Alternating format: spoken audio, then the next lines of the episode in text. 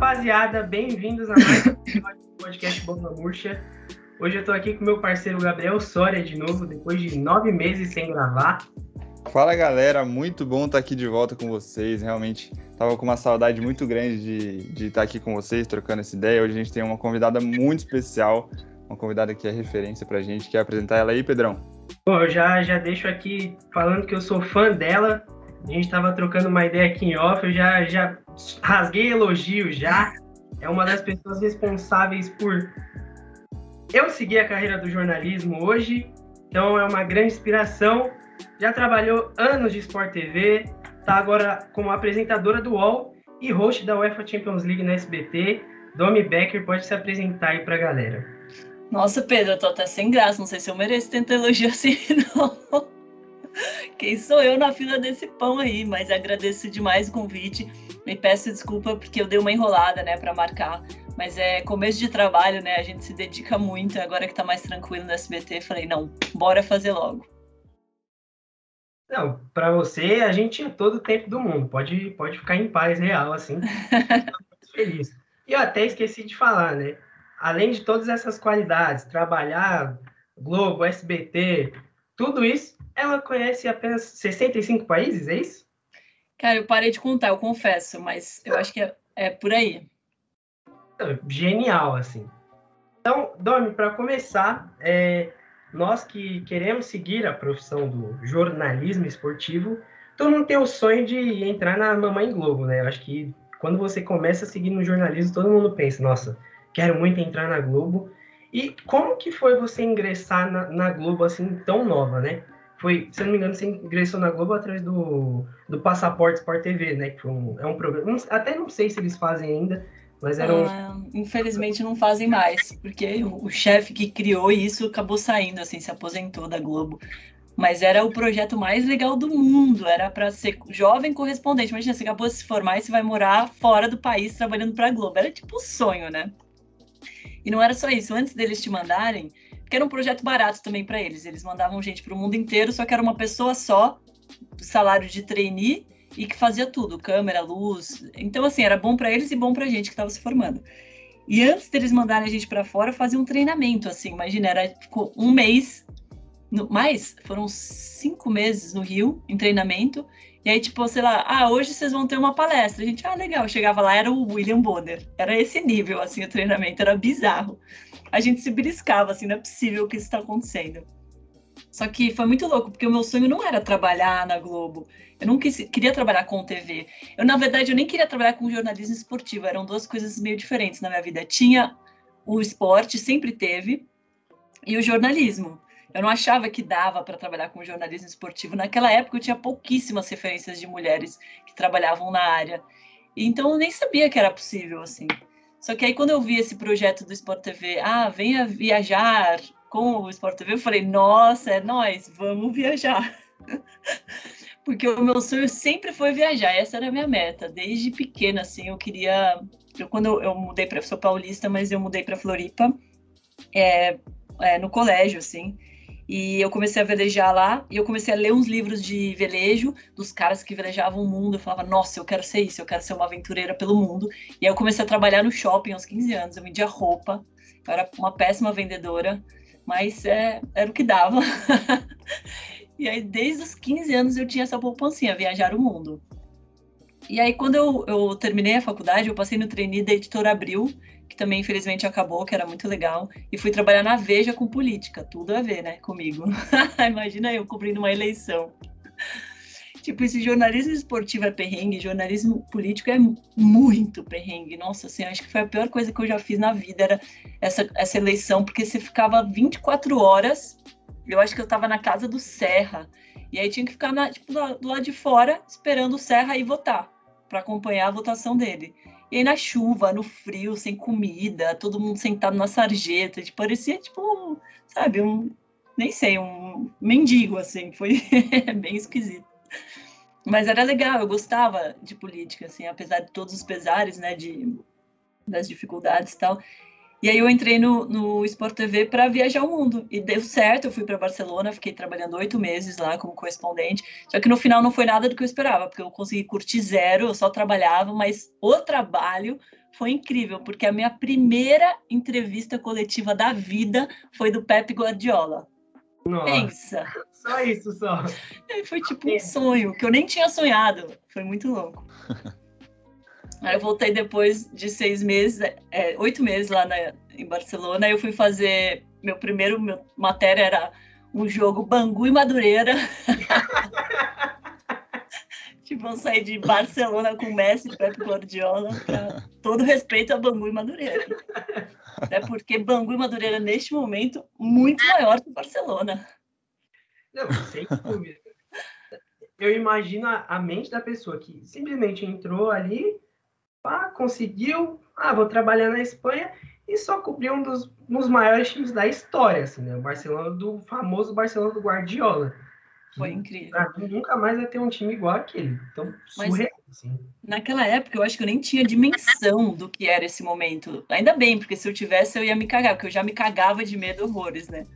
Porque a hora que. Assim, a vantagem de você ser sua própria câmera e sua própria editora é que você grava 30 vezes a mesma coisa. E aí, você, na hora de edição, você escolhe a melhor. Se tem um pedacinho que não tá bom, você corta esse pedacinho, e aí no ar parece perfeito. Só que no ao vivo eu sempre fui muito ruim, porque eu tremia na base, assim. E aí quando eu voltei para o Rio, eu sofri um pouco no começo, e, mas continuei lá trabalhando como repórter, porque repórter dá para você dar uma enganada, né? Mais assim, você faz mais gravado, menos ao vivo. E aí um chefe doido lá falou assim: não, você não quer apresentar o programa nas férias da menina? Que era o Ego já, né? E eu falei, nossa, você tá viajando, você não conhece realmente eu não vivo para fazer essa pergunta. para te dar assim um mini exemplo, tá? de quão ruim eu era, eu fui fazer um jogo que era sub-20, Palmeiras e. Não lembro quem. E aí eu tava entrevistando o técnico do Palmeiras e no nervoso eu anotei, tipo, eu troquei os nomes.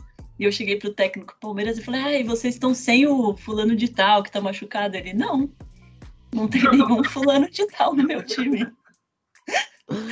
Esse era o nível da minha habilidade. A sorte é que nesse dia era o Antero, sabe, o narrador do, agora eu nem sei onde ele tá, acho que tá na Globo ainda. Ele falou: Boa, Domitila, fez o teste, viu que o técnico tá sabendo exatamente quem tá no time dele, agora faz esse mesmo teste com outro técnico. Tipo, ele me salvou muito, né? Porque poderia ter ficado péssimo. E aí ele me chamou para apresentar o programa. Eu falei, nossa, não tem a menor condição. Ele falou, não, vamos fazer um teste então. E aí o, o Ego era apresentado com TP, e era uma coisa super quadrada, assim. Eu falei, meu, TP, eu, tipo, como habilidade apresentadora para ler TP, eu tinha zero. falei, não, então vamos cair com TP e vamos ficar mais informal. E isso foi legal porque o meu chefe na época comprou essa bronca, porque quando você não tem TP, óbvio que você vai errar muito mais. Só que vai ficar mais descolado. E a gente começou a ler muita mensagem da galera, e aí foi um mês super legal, assim, que o programa ganhou uma cara muito descontraída, e aí, quando a apresentadora oficial voltou de férias, já não era mais o programa que ela apresentava. E aí foi, e a audiência tinha subido, assim, as pessoas gostaram. Ficou uma cara mais jovem numa grade do Sport TV que tinha muitos programas feitos para as pessoas mais velhas, assim, de outra geração. E aí foi, acabou sendo natural, assim, eu virei apresentadora, embora a outra menina era, ela era muito melhor que eu como apresentadora. Eu acho que o meu diferencial sempre foi não não fazer sempre a mesma coisa, sabe? Que todo mundo já estava fazendo. Eu acho que foi aí que eu, que eu ganhei um espaço, sabe? Porque eu não, não era e não sou ainda a melhor apresentadora. Mas eu sempre olho e falo, putz, onde que a gente pode fazer diferente aqui? E aí tem dado certo, ainda bem, né? Ufa!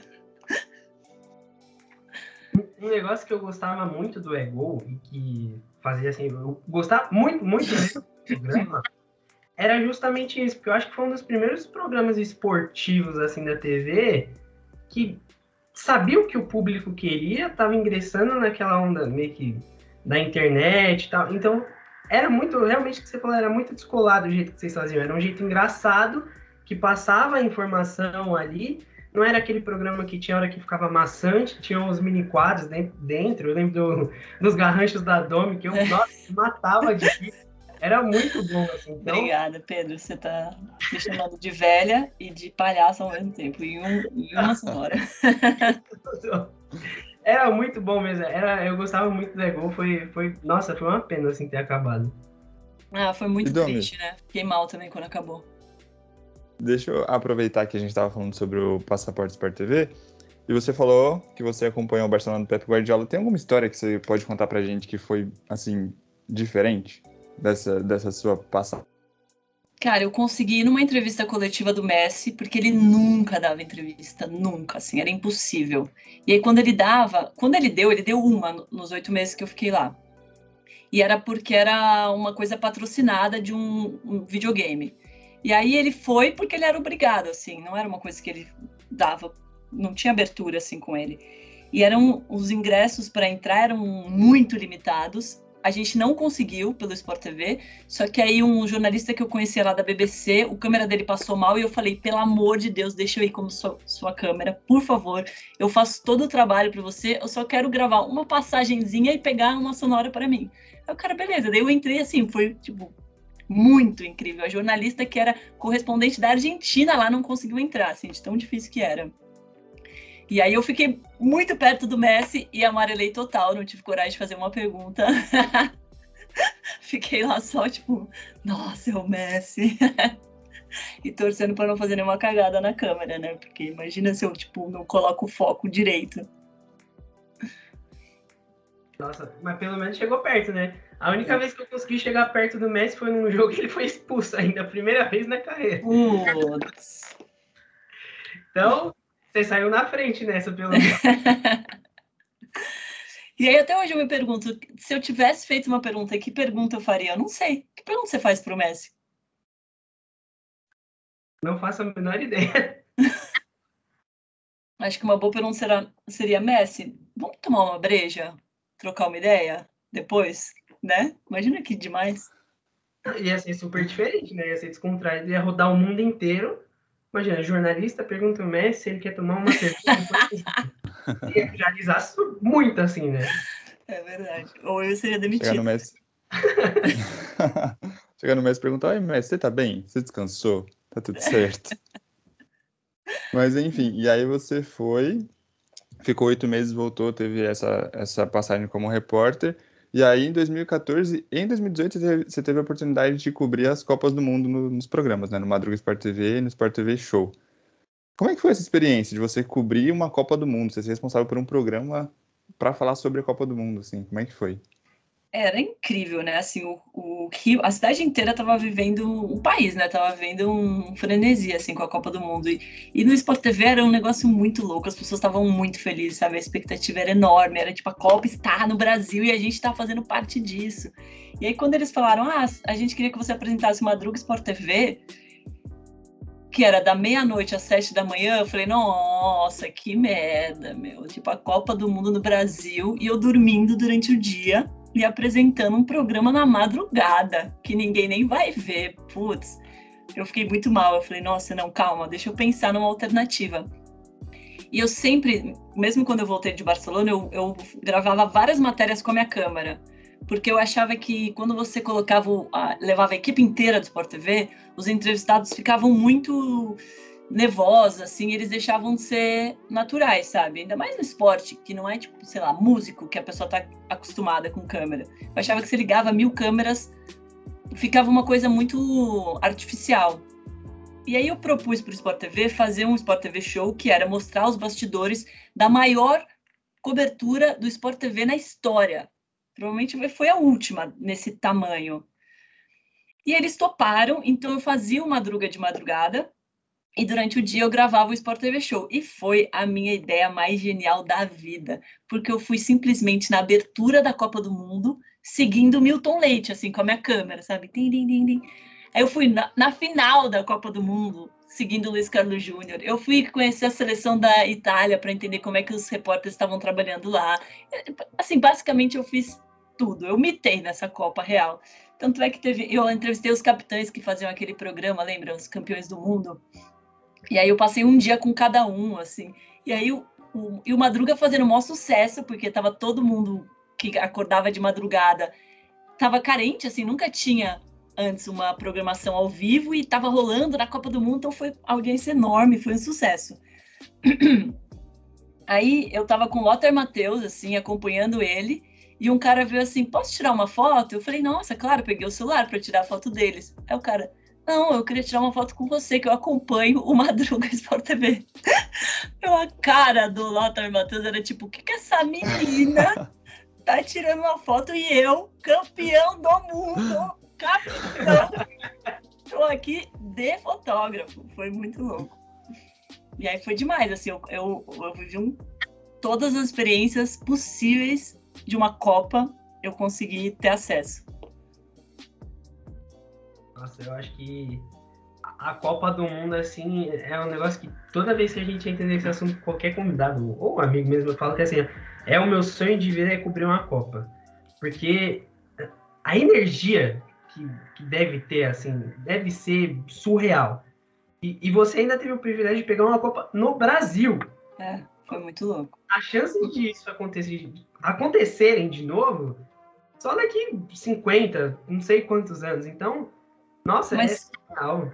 Pedro, não querendo desanimar no seu sonho, mas Olimpíada eu acho mais da hora. Porque é mais concentrado, eu acho. Tem mais coisa, sabe, por metro quadrado. Então é muita, muita, tipo, adrenalina. A Copa é um pouco mais espaçado, assim, e, e é diferente.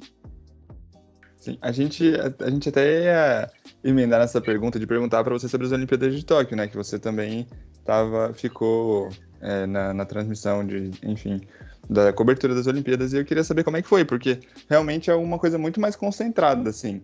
É, são duas semanas de inúmeras modalidades que você tem que deve ser uma correria muito absurda, assim. Então, como é que foi é, esse, esse contraste de quem já cobriu uma Copa para cobrir umas Olimpíadas que é uma pegada muito mais forte, assim?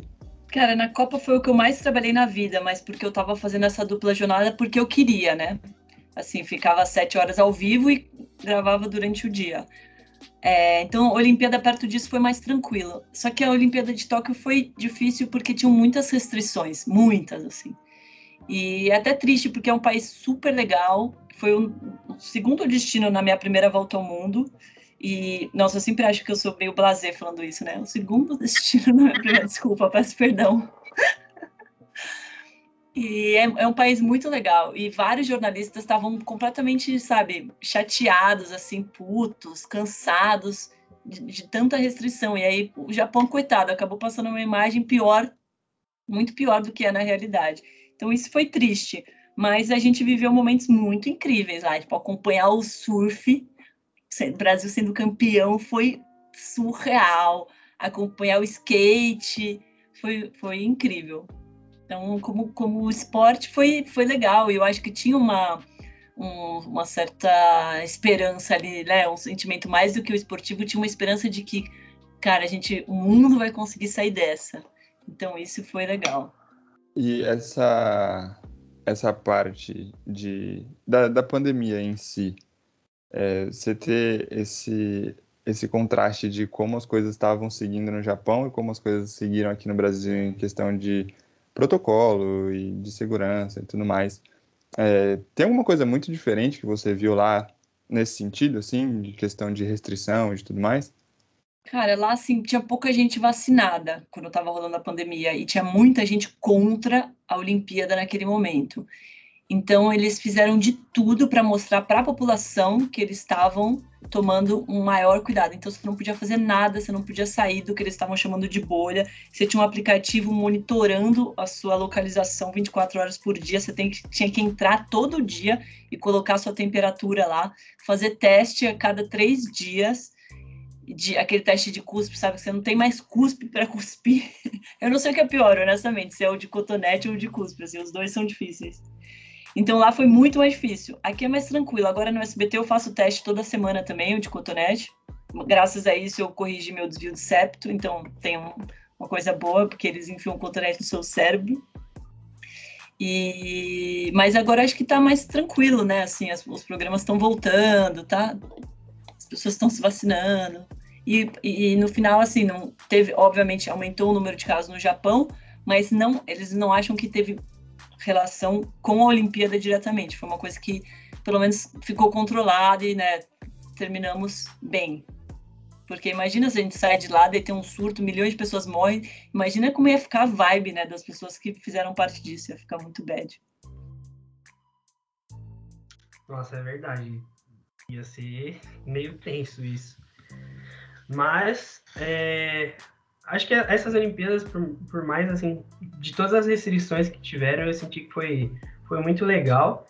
E eu acho que foi até uma Olimpíada que eu percebi vendo como espectador que os brasileiros, tipo, se engajaram mesmo, assim, na, na questão das Olimpíadas, né? Geralmente era mais aquele negócio, ah, viu o vôlei ali, viu o futebol e quem ganhar tá bom. É. Tá bom.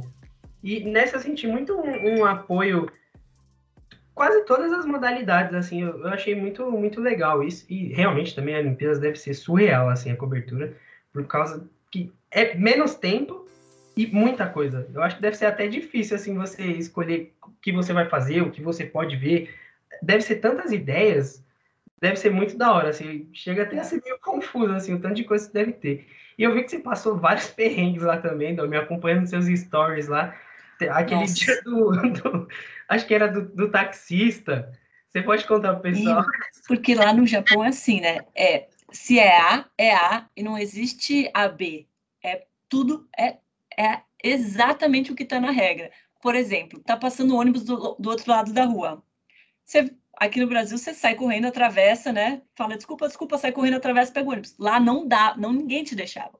Você tinha que ir até o final da, da, da rua, atravessar na faixa de pedestres e voltar. Isso é ótimo, porque o país é organizado, etc. Mas uma cobertura que você tem zero maleabilidade, tipo, fica bizarro.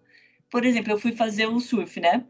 Aí eu fui entrevistar o Ítalo e o programa é, foi logo depois da entrevista. Porque até ele sair da água, até ir na cerimônia de premiação, pegar a medalha, falar com todo mundo, e aí ele foi falar com a gente com o exclusivo. E aí terminou a entrevista, eu tinha meia hora para entrar ao vivo para fazer o programa de lá. Então eu sentei onde dava, no chão, editei a, a entrevista correndo, mandei a entrevista e falei, pessoal, é, vou fazer o programa daqui, depois eu pego um táxi, beleza? Beleza. Era uma casa onde estavam ficando os brasileiros do surf, só a assessora de imprensa do Comitê Olímpico falou: você só não pode mostrar nada. Eu vou deixar você ficar aqui na casa, mas você não pode mostrar nada. Combinado, combinado. Então eu fiquei na lavanderia da casa, virada para a parede, fiz o programa dali, terminou o programa, beleza, vou pegar um táxi. Quem disse que tinha táxi? Porque era tipo uma da manhã, não tinha táxi, nem, nem lembro que horas eram. Não tinha táxi, era no meio de uma praia, no meio do nada, e o, o cara da onde eu tava tava puto porque eu estava sentado na lavanderia na frente do quarto dele, ele não conseguiu dormir. E ele me falou que eu não podia ficar lá. Ele, não, pode ir pra rua. Eu falei, moço, não, calma. Ele, não, não. Ele falou assim, não, não. E eu, pelo amor de Deus, moço, o que, que eu vou fazer sem celular, no meio do nada? Tipo, não tinha nem luz na rua, pra você ter ideia de como era no meio do nada. E eu, moço, please, please, please, please, arigato sayonara. Tipo, pus no tradutor, me ajuda, SOS. E aí ele ficou, tipo, ligando, assim, meia hora para um, um, os pontos de táxi, mas putaraço, assim, eu acho que eu nunca vi alguém tão puto na vida. Aí quando conseguiu o táxi, ele deu uma relaxada, daí ele foi lá fora esperar o táxi comigo, fumar um cigarro, daí, tipo, a gente até conversou um pouco, daí foi, nossa, sabe, paz. E aí era tão longe que uma hora de táxi para chegar no meu hotel ainda. Então, tipo, cheguei em casa três da manhã, quatro da manhã. Mas por um segundo eu falei, nossa, fudeu, eu vou ficar na rua no Japão, dormir na, vou dormir no chão. que, que loucura, que loucura. É, e, e, aí nessa, nessa passagem nas Olimpíadas você também cobriu, você falou que cobriu skate, cobriu é, o ouro do Ítalo Ferreira. E eu queria saber, em questão da, da fadinha, porque você acompanhou ela também.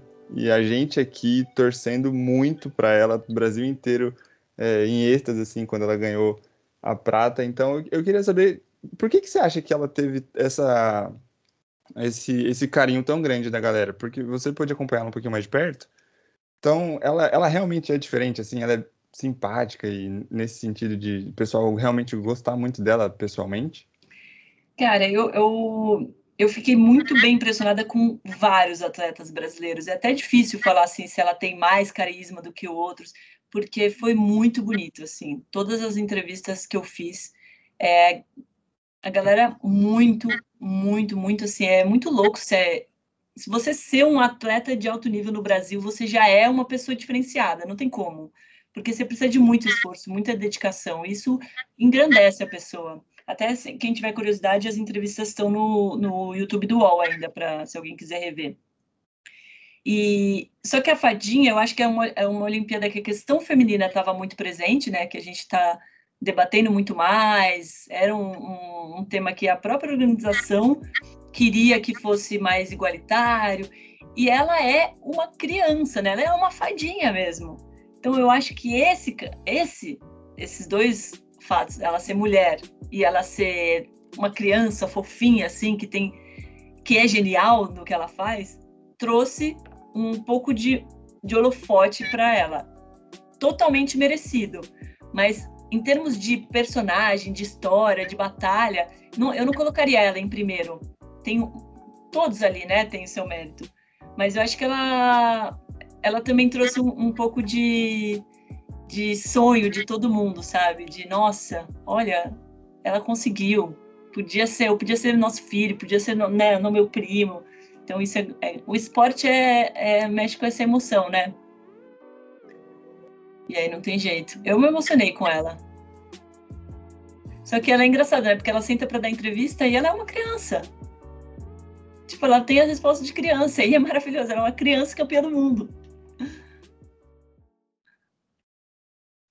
Ah, cara, é muito bom, né? É, eu acho que se as pessoas até tivessem conhecido a Raíssa Leão um pouco antes, eu acho que ia ter mais apego do que já teve, porque é o que você falou, é uma criança campeã do mundo. Foi a pessoa mais jovem a ganhar uma Street League, né? Acho que ela tinha 10 anos, se não me engano. Foi em 2019, é, é surreal, assim. É uma pessoa que nasceu diferente, nasceu para aquilo que fez. E, querendo ou não, ajudou a mudar a história do, do skate, né? Porque, pelo menos no Brasil, que o skate é tão marginalizado, é, trouxe um ar assim de. É esporte, sabe? Esporte é. não é só pegar uma bola e sair chutando por aí. Mostrou que todo mundo pode fazer esporte, esporte é para todo mundo e tem diversos esportes, né? Quem sabe aí para um, uns possíveis investimentos no, no esporte brasileiro, porque Tomara. aqui a gente tem tantos talentos que não são aproveitados, né? E seria ótimo isso. E, Domi, falando em Tóquio, é, é, tá aí um assunto que eu queria chegar, porque um dos meus sonhos também é viajar ao mundo. E. Ai, olha. Fala gente. Eu, tô, eu tava vendo umas fotos agora que eu vou participar do programa do Danilo Gentili. E eles pediram umas fotos. Tô com medo, gente, porque ele é. Tem fama de né, querer chegar no fundo da ferida. E eu tava revendo as fotos da viagem, assim, às vezes eu, eu não acredito que eu consegui. Porque esse era o meu sonho real, assim. Foi, eu fiquei economizando durante 15 anos para fazer essa viagem. Quando acabou, passou Copa, passou Olimpíada, eu falei, cara, eu vou agora, senão eu não vou mais, eu vou ser daquelas velhas super infelizes, assim, que não fez o que. E aí foi até muito louco, porque minha família também falou assim: ai, vai, pelo amor de Deus, que a gente também não aguenta você pão dura economizando para gastar nessa viagem, sabe? Pelo amor de Deus, vai logo. Porque eu era pondura nível hard. Eu ainda, eu sou agora nível médio, mas eu era nível hard. Tipo, eu apresentando o Ego ia de busão pra TV, voltava de busão, morava na República com mais três para poder economizar. tipo, parece mal glamuroso, né? Mas é zero. Aliás, é, bom, todo jornalista sabe que vai ganhar mal, né? Então, mas, ó, eu sou um bom exemplo de, de que se você tem foco, é possível ganhar mal e dar uma volta ao mundo. Na época, eu gastei 60 mil reais. Que não é nada, se você for pensar. Tem gente que gasta isso num carro. Que burro, né? A gente pode viajar o mundo. que agora com esse dólar também não vai dar mais 60 mil reais. Vai estar tá difícil. E foi incrível, assim, durante um ano eu fui a pessoa mais feliz do planeta Terra. Eu acordava de manhã e falava, nossa, que foda, eu tô exatamente onde eu queria estar, fazendo exatamente o que eu queria estar. Foi muito louco. No começo eu ainda estava um pouco ansiosa, sabe? Tipo, nossa, meu Deus, eu tô aqui na Tailândia, amanhã eu vou pro Nepal, putz, preciso ver alguma coisa. Aí teve, teve, uma experiência muito maneira que eu sempre gosto de contar, que eu tava no Laos e aí tinha um, tipo um projeto social que era uma casa que um cara montou para os locais conversarem com os turistas, para eles aprenderem inglês, porque é uma população muito pobre, não tem dinheiro para pagar aula de inglês, e que o país é, vive muito do turismo. Então, quanto mais gente falando inglês, melhor, etc. Tal. Então é isso. Você vai lá e conversa com o local. E você tira a dúvida de como é viver no Laos e tal. E quando eu fui, era um monge novinho, assim, ele tinha 15 anos. E as famílias mandam os, os, as crianças para o monastério porque elas é muito tipo a vida é muito simples, então elas não precisam pagar comida, educação, etc. Então as crianças vão para o monastério, só que depois de um tempo elas têm que sair, quando elas fazem acho que 17 anos, 18 anos, ou, ou 16, eu não lembro exatamente, mas depois de um tempo eles têm que sair. E a gente estava conversando, eu falei, nossa, estou lendo um livro sobre budismo, e é muito legal que vocês têm essa teoria de viver no presente. Aí esse menino de 15 anos falou para mim, é, e não é só uma teoria, né? Aqui a gente realmente pratica isso, a gente vive o presente. Eu, que legal, e tal, e conversa, blá, blá, blá, blá, blá, blá. Aí no final, eu, e aí, o que você vai fazer quando você tiver que deixar o monastério? Você vai continuar na carreira, vai virar um monge, ou você vai... Ele, ah, eu não sei. Eu, como que você não sabe? Tipo, você vai querer estudar? Ele, eu não sei. Você vai querer trabalhar com turismo? Ele, eu não sei. Eu, gente, como é que você não sabe? Tipo, ele, então, moça, lembra que eu te falei no começo da nossa conversa? A gente realmente vive o presente aqui. E aí foi muito louco, né? Esse menino de 15 anos dando esse tapa na cara, assim, do tipo, o que, que você tá me enchendo a paciência? Tô te falando que a gente tá vivendo o presente. E acho que foi foi uma das primeiras lições da viagem e foi a mais importante, porque a, a partir daí eu liguei uma chavinha, assim, ó, do tipo, eu estou aqui neste país, agora eu tô aqui na Rússia, eu vou viver esse momento Rússia. Depois, quando eu for para o Zimbábue, eu penso no Zimbábue. E aí eu curti muito, muito, muito assim, foi surreal. Eu curti tanto que quando eu voltei para o Brasil e eu voltei a trabalhar no Sport TV exatamente no Ego, eu era uma pessoa completamente diferente, voltando para o mesmo lugar. Foi surreal, assim, imagina você é outra pessoa e você volta para a mesma vaga, para a mesma equipe, para o mesmo programa, para a mesma rotina, para a mesma casa, eu voltei para tudo igual eu aluguei meu, meu eu realoquei o meu quarto para um amigo e aloquei, tipo, aluguei de novo quando eu voltei de viagem. Então eu estava exatamente no zero. Eu saí, dei uma volta muito, voltei e era diferente. E eu não consegui ficar mais lá, sabe? Várias coisas não faziam mais sentido naquele trabalho. Eu acho que o ciclo do Sport TV já tinha se fechado. Tinha ficado oito anos lá. E aí meu namorado falou: Ah, vamos dar mais uma volta ao mundo? Eu falei: Claro que não, ninguém dá duas voltas ao mundo. Você tá louco, meu? Não tem menor condição. Ele, é, por que não? Eu falei, é, por que não também? É porque ninguém não deu, que eu também não posso dar. E aí foi isso, daí eu saí da Globo para dar mais um, uma volta ao mundo. E aí, assim, a primeira vez já tinha sido difícil explicar para as pessoas que eu ia sair da Globo para fazer um mochilão pelo mundo. Tipo, foi muito foda. Eu tive pessoas lá, meu chefe mesmo, que era muito gente boa, o cara mais assim, sabe, do boteco, da galera que você conhece, ele falou: você está jogando fora a sua carreira. Você está no ápice da sua carreira, você está jogando fora. Tipo, foi muito difícil a primeira vez, mas ainda tinha esperança de voltar. Só que a segunda vez era acabou, né? Você não vai voltar depois. Acabou, acabou. Não tem essa. Então foi meio tenso, assim, porque era tipo saber que eu nunca mais ia trabalhar na Globo. E aí dá um medinho, né? tipo, puta, fudeu, acabou minha carreira. Mas eu falei, ah, foda-se, eu fui o ano mais feliz da minha vida. Por que eu não, não vou repetir? Se eu tenho essa chance, né? Se eu sou muito privilegiada num país com pouquíssimos privilégios. E aí eu fui, fiz mais um mochilão, mais um ano viajando. E aí, quando eu voltei, foi muito louco, porque eu recebi várias propostas de emprego, tanto da primeira vez quanto da segunda. Porque eu acho que não tem, na, um, nada mais bonito do que uma pessoa que está seguindo o sonho e dois, tipo, rola uma certa admiração, sabe? Pô, olha o que a menina fez. Ela, ela tem o seu mérito. E aí foi, foi incrível, porque essa coragem, né? Eu acho que tá, principalmente a coragem. Se ela tem coragem para fazer esse rolê de mochilão, perrengaço, ela tem coragem de trabalhar aqui e apresentar um programa. Daí eu recebi vários convites, foi muito legal. Trabalhei um tempo com esportes eletrônicos, que ou é um caminho muito da hora para quem faz jornalismo e gosta dessa área. É um mercado muito rico, tá tipo, crescendo muito, tem um milhão de oportunidades, tem pouca gente boa que tenha, sabe, o, o gosto pelos esportes eletrônicos e o conhecimento de jornalismo, experiência. Então, é assim, tem muita oportunidade nessa área, foi muito legal. Eu nem queria ter saído, assim, mas aí eu, eu pensei, ah, bom, tô ficando velha, né? Vou, então vou morar junto vou lá para Áustria, o UOL tinha me ligado para apresentar o programa, eu falei, pô, eu vou, aceito, mas só se eu puder apresentar de qualquer lugar do mundo, que eu não preciso ficar aqui em São Paulo. Aí, beleza, peguei todas as minhas coisas, falei, tchau, pessoal, vou para Áustria. Aí o SBT me ligou, aí eu falei, opa, pessoal, tô voltando. Aí eu tô, pra você ter ideia, eu tô com uma malinha, porque eu fui do Japão, eu levei todas as minhas coisas pra Áustria, aí eu fui pro Japão e voltei pro Brasil com a malinha que eu fui pro Japão. Então eu estou morando em São Paulo, mas tudo bem que eu também já tô acostumada a ter só uma malinha. Mas é só pra explicar o momento.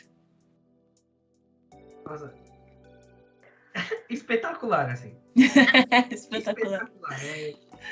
Eu tenho que fazer um curso. Como viver um ano com apenas uma mala? é, é, surreal, assim. É, eu acho que é realmente isso que, que você falou.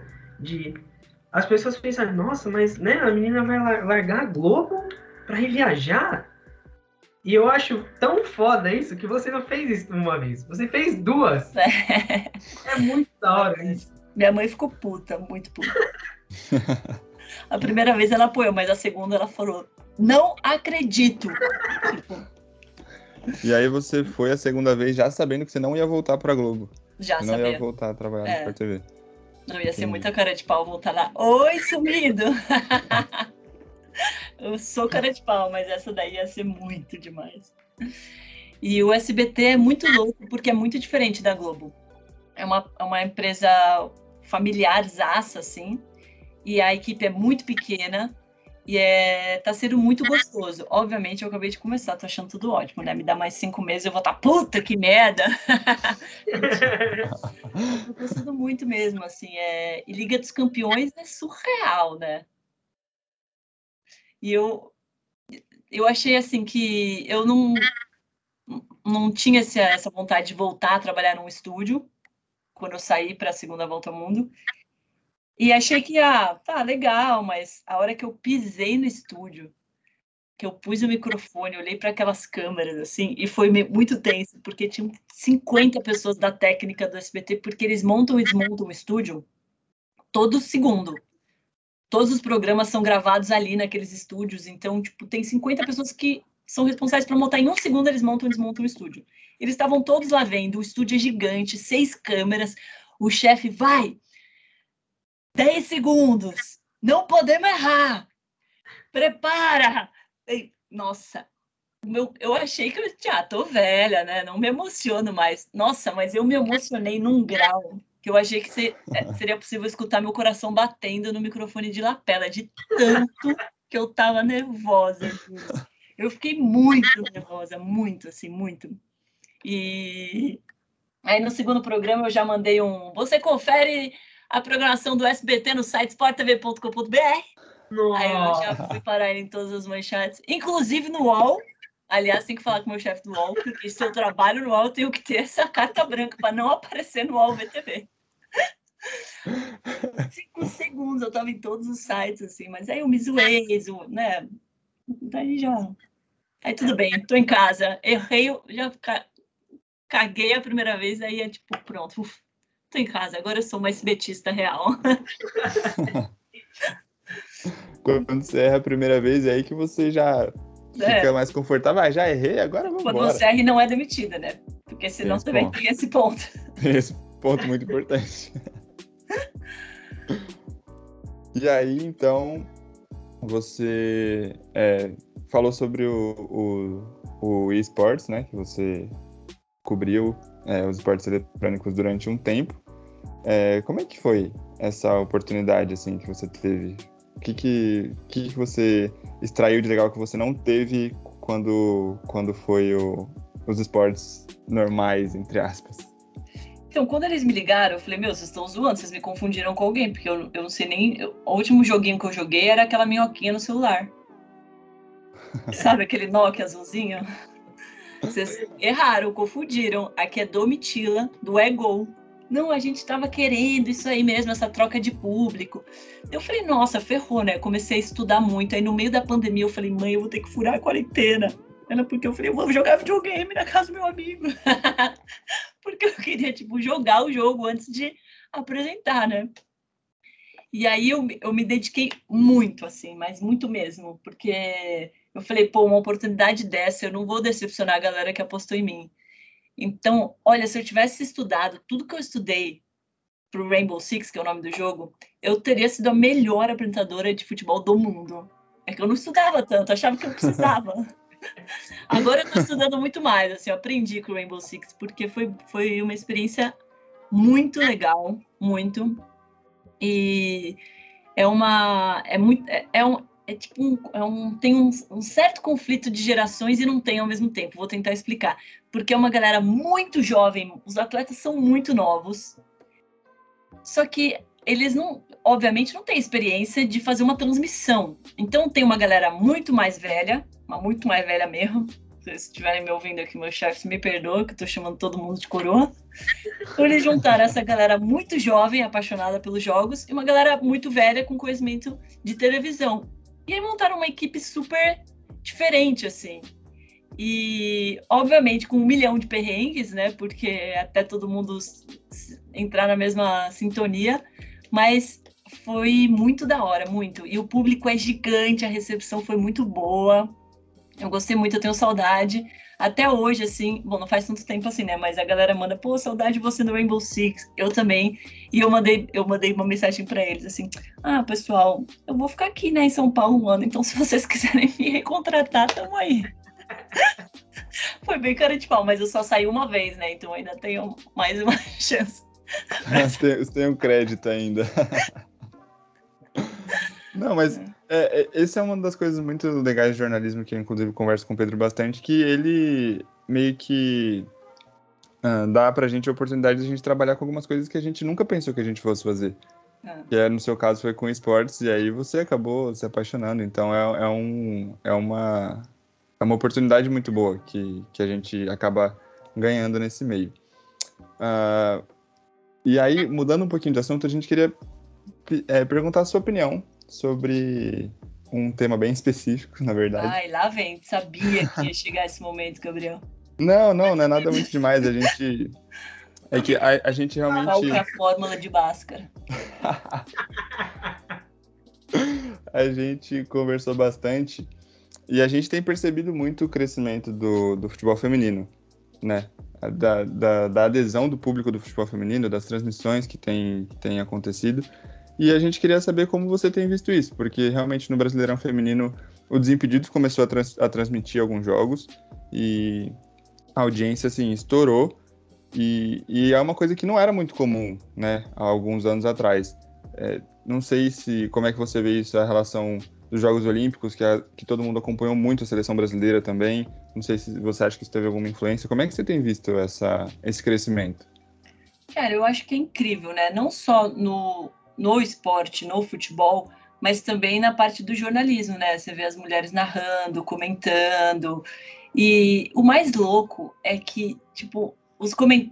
os argumentos contra continuam mesmo desde 1500 e bolinha, que é a mulher, é, ninguém gosta de futebol feminino, a voz de mulher para narrar é ruim, só que aí você pergunta para essa pessoa, tá, você já assistiu um jogo de futebol feminino? Você já assistiu um jogo de futebol masculino narrado por uma mulher?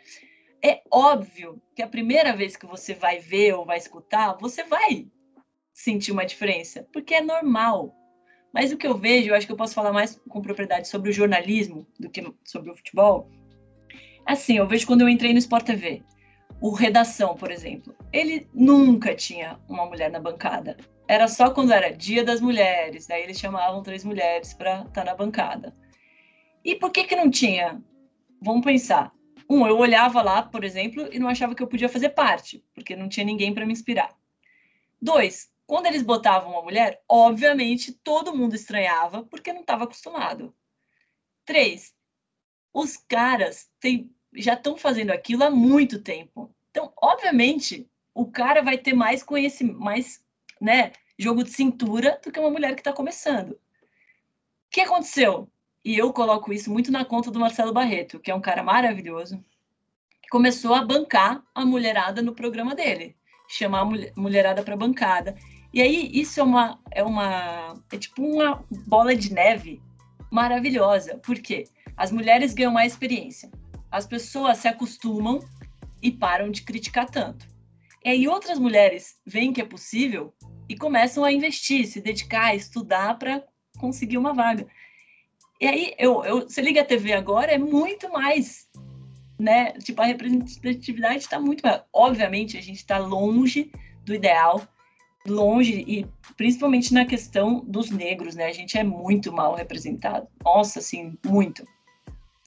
É, isso é muito triste. Eu acho que eu deveria fazer muito mais do que eu faço, porque a gente acaba entrando no, né, tipo, é, é, é o programa, por, por exemplo, no UOL eu falo muito mais de futebol masculino do que feminino, muito mais. Mas eu tenho batalhado para trazer comentaristas mulheres, para quando tem assunto de futebol feminino, é trazer a Mavi, a Mili, para falar desses assuntos. E é isso, eu acho que vai. A, a minha geração fez pouco e vai fazer pouco. A geração de vocês é que pode fazer muito mais. Tipo, vocês podem convidar uma mulher para fazer parte desse podcast. Inclusive, nós temos, que é a nossa amiga Rafa, só que hoje ela teve que ir para fisioterapia. Ah, assim... perdi bem hoje. Ah. É, infelizmente ela não conseguiu vir. Mas, ah, mas... a gente tava. A gente é, realmente tem é, observado essa, essa, esse crescimento, e é muito importante ter profissionais, como você falou do Marcelo Barreto, até mesmo você, que realmente busca mudar esse, esse cenário, né? Porque é muito importante, no final das contas. A gente, como universitários, a gente tem visto a adesão da galera em relação a, a jornalismo esportivo, né? E pelo menos eu tive a oportunidade de estudar na, na PUC na Casper, eu vejo isso é, de uma forma bem clara, que tem muita menina que realmente começou a ter esse interesse de fazer jornalismo esportivo, de buscar, enfim, trabalhar nesse meio. E é muito graças à, à referência que elas têm, com pessoas como você, ou pessoas que realmente têm dado essa oportunidade. Então, é verdade, isso é faz muita diferença, né? É, é, muito importante. Eu, Domi, você falou é, da questão que a nossa geração é a que vai fazer a diferença e tal. E eu acho que foi muito mais a de vocês, porque foi o que você disse, antes não tinha ninguém. Hoje vocês não são mais as diferentes, mas vocês são as que fizeram a diferença. Porque... Ah, eu não sei, porque ao mesmo tempo eu olho para os meus chefes no UOL, são todos homens, e no SPT são todos homens, todos. Então, assim, é, eu, ainda a gente ainda não chegou nesse ponto de equilíbrio, sabe? E aí eu acho que isso vai ficar para a próxima geração. Eu acho que eu não vou ver isso acontecer, é, trabalhando na área, né, atuando na área. Quando eu digo da, da, da questão de ser, fazer a diferença, eu digo mais na, na questão de inspirar mesmo.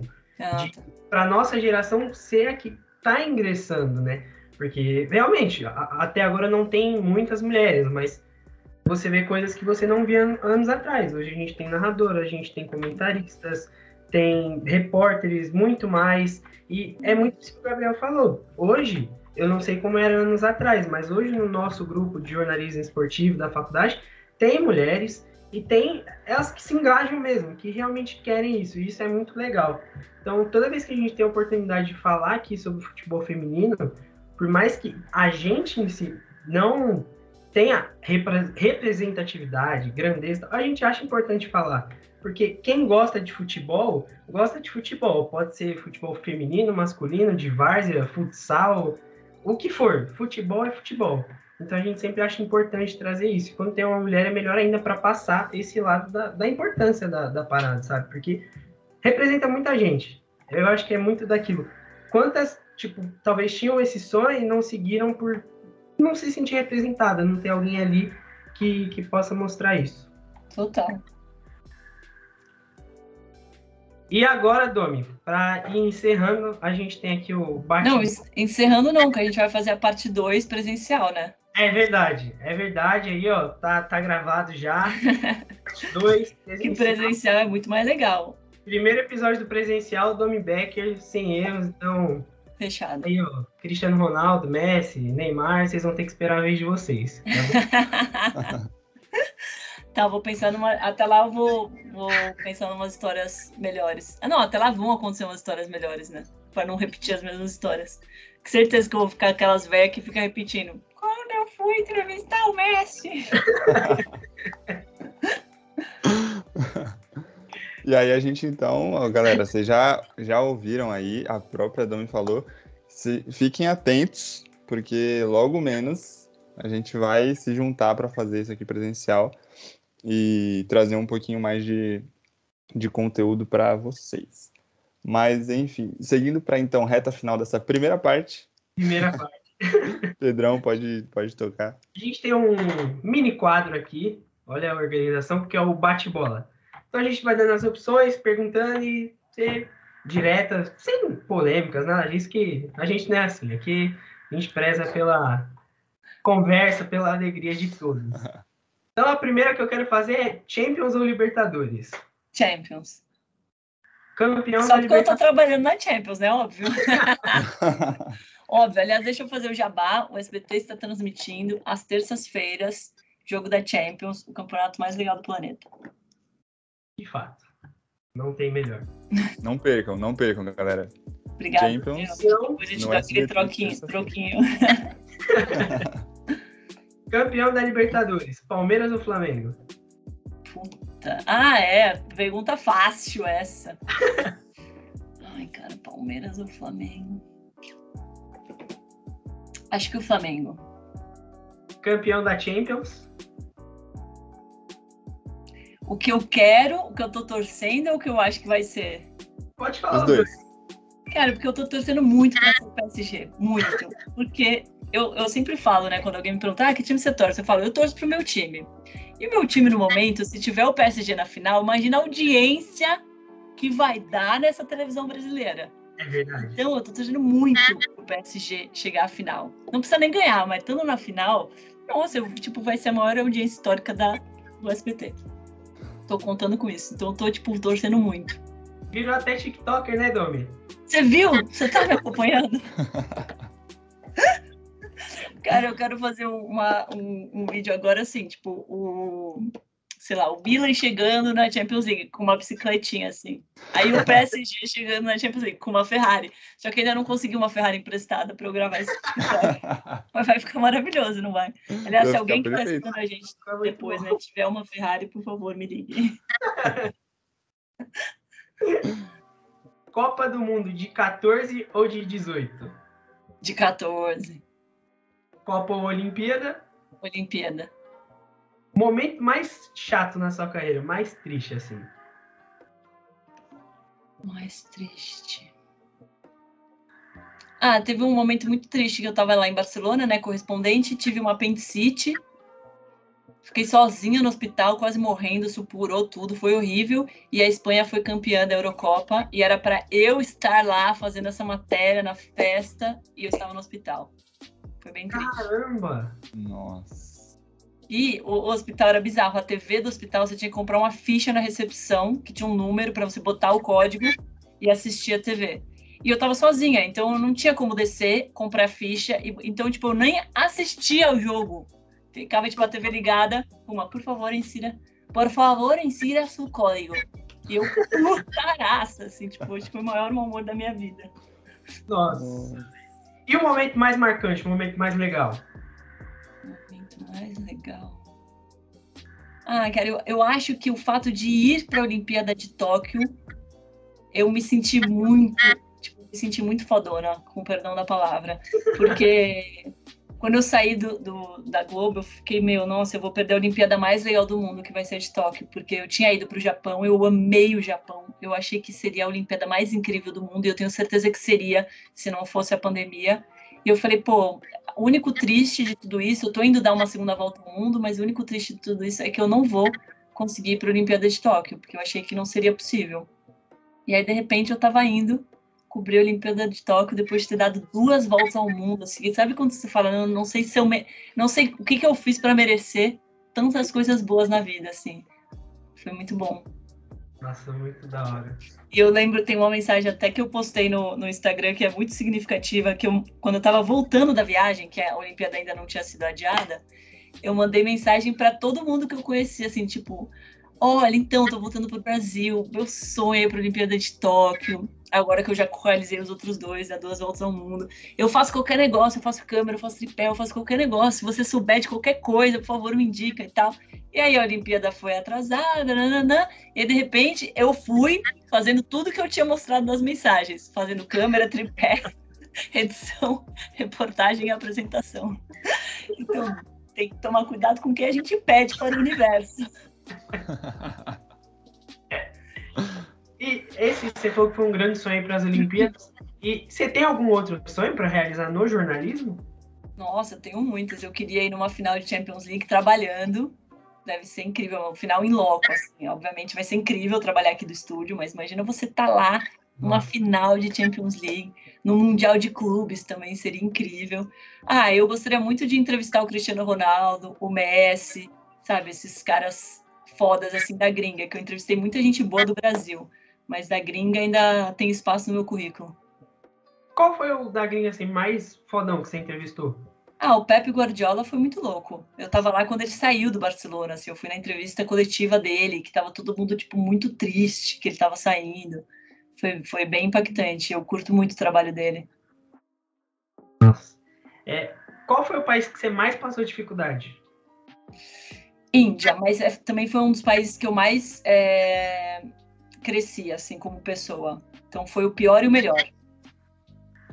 Era a outra pergunta: qual país você mais gostou de visitar? Índia foi muito transformador, muito. Mas, assim, para escolher um é muito difícil. Eu, eu curti muito a África, muito, assim. Surrealmente, é muito maravilhoso. Você tá no meio do nada, com aquele céu estrelado, aí você escuta um leão, aí o leão vem perto de você, sabe? É surreal. É, e, e eu, mas eu acho que o principal é faça uma viagem sozinho. Nem que seja assim para Bauru, sei lá, para um, sabe, você vai aqui para Santos faça uma viagem sozinho, 100% sozinho. Porque é uma é uma, um conhecimento que não tem, não tem como explicar, você não vai aprender em livro, você não vai aprender na faculdade, você não vai aprender com alguém te contando, você tem que vivenciar, assim, você tem que passar esse momento de você estar indo sozinho para um lugar desconhecido. Nossa, e posso contar uma última história muito rápida, assim? Pode. Quando, quando, eu fui sair a primeira vez da Globo, eu tive uma conversa com o Roberto Marinho Neto, tipo, o dono do, de, do mundo, né?